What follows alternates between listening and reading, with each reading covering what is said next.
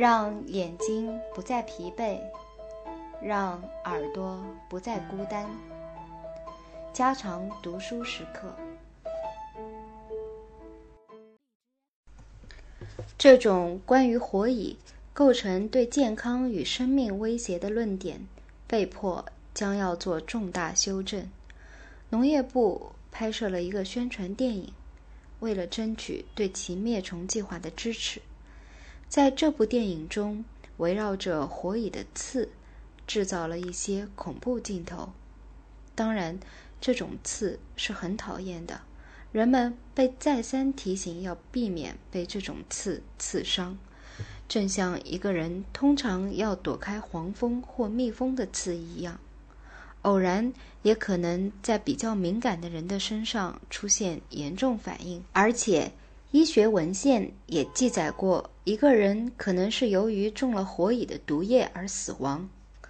虽然这一点尚未得到证实。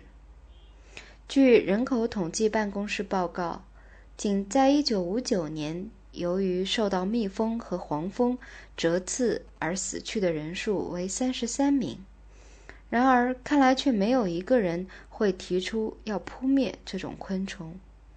更进一步，当地的证据是最令人信服的。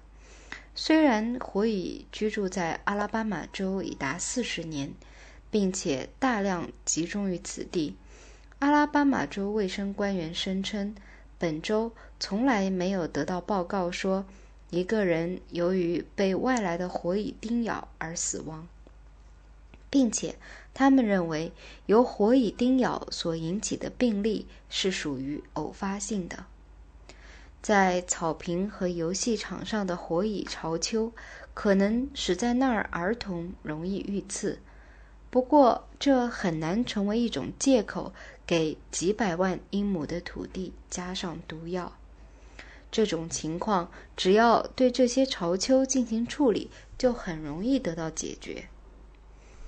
对于猎鸟的危害，同样也是在缺乏证据的情况下武断而定的。对此问题最有发言权的一个人，当然是阿拉巴马州。奥伯恩野生动物研究单位的领导人莫瑞斯 ·F· 贝克博士，他在这个地区已经具有多年工作经验。不过，贝克博士的观点完全与农业部的论点相反。他宣布说，在阿拉巴马南部和佛罗里达西北部，我们可以猎到很多鸟。北美纯的种群。与大量的迁入的火蚁并存，阿拉巴马南部存在这种火蚁已有近四十年的历史。然而，猎物的数量一直是稳定的，并且有实质性的增长。当然，假如这种迁入的火蚁对野生动物是一种严重威胁的话，这些情况根本不可能出现。作为用杀虫剂消除火蚁的后果之一，野生物终究发生了什么情况呢？这完全是另外一回事了。被使用的药物是敌视剂和七氯，它们都是相对比较新的药。人们在现场应用这两种药的经验甚少，没有一个人知道，当在大范围使用时，它们将对野生鸟类。鱼类或哺乳动物产生什么影响？然而，已知这两种毒物的毒性都超过 DDT 许多倍。DDT 已经使用了大约十年的时间，即使以每一英亩一磅的比例使用 DDT，也会杀死一些鸟类和许多鱼。而敌视剂和七氯的剂量用得更多。在大多数情况下，每一英亩用到二磅。如果要将白边甲虫也控制住的话，每一亩要用到三磅敌视剂。依它们对鸟类的效应而言，每一英亩所规定使用的几率相当于二十磅 DDT，而敌视剂相当于一百二十磅的 DDT。紧急抗议由该州的大多数自然保护局。国家自然保护局、生态学家，甚至一些昆虫学家提出来了。他们向当时农业部部长叶茨拉本森呼吁，要求推迟这个计划，至少等到做完一些研究，以确定七氯和敌视剂对野生及家养动物的影响作用和确立控制火蚁所需的最低剂量之后。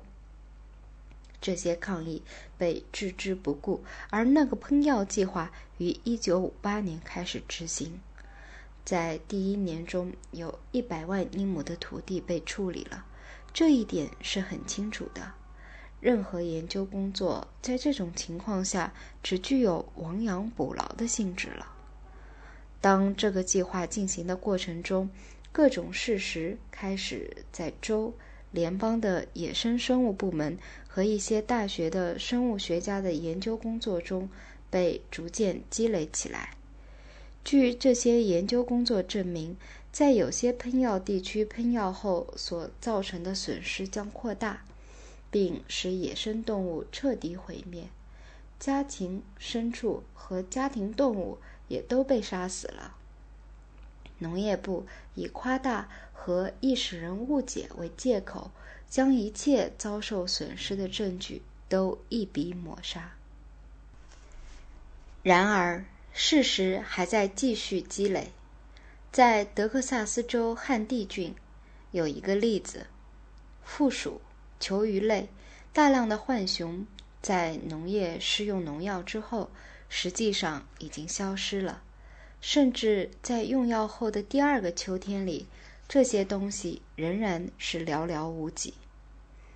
在这个地区所发现的很少几只浣熊的组织中，都带有这种农药的残毒。在用药的地区所发现的死鸟已经吞食了用于消灭火蚁的毒药。通过对它们的组织进行化学分析，已很清楚地证实上述事实。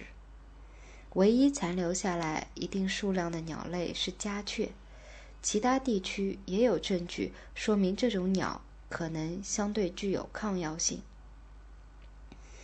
在一九五九年喷过药的阿拉巴马州的一个开阔地上，有一半的鸟类被杀死了。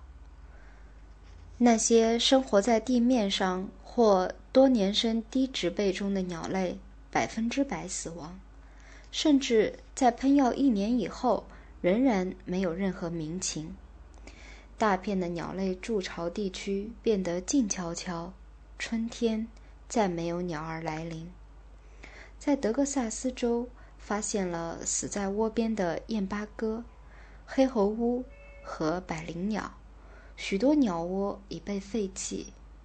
当死鸟的样品由德克萨斯、路易斯安那、阿拉巴马。佐治亚和佛罗里达州被送到鱼类和野生生物服务处进行分析的时候，发现百分之九十的样品都含有敌视剂和一种七氯的残毒，总量超过百万分之三十八。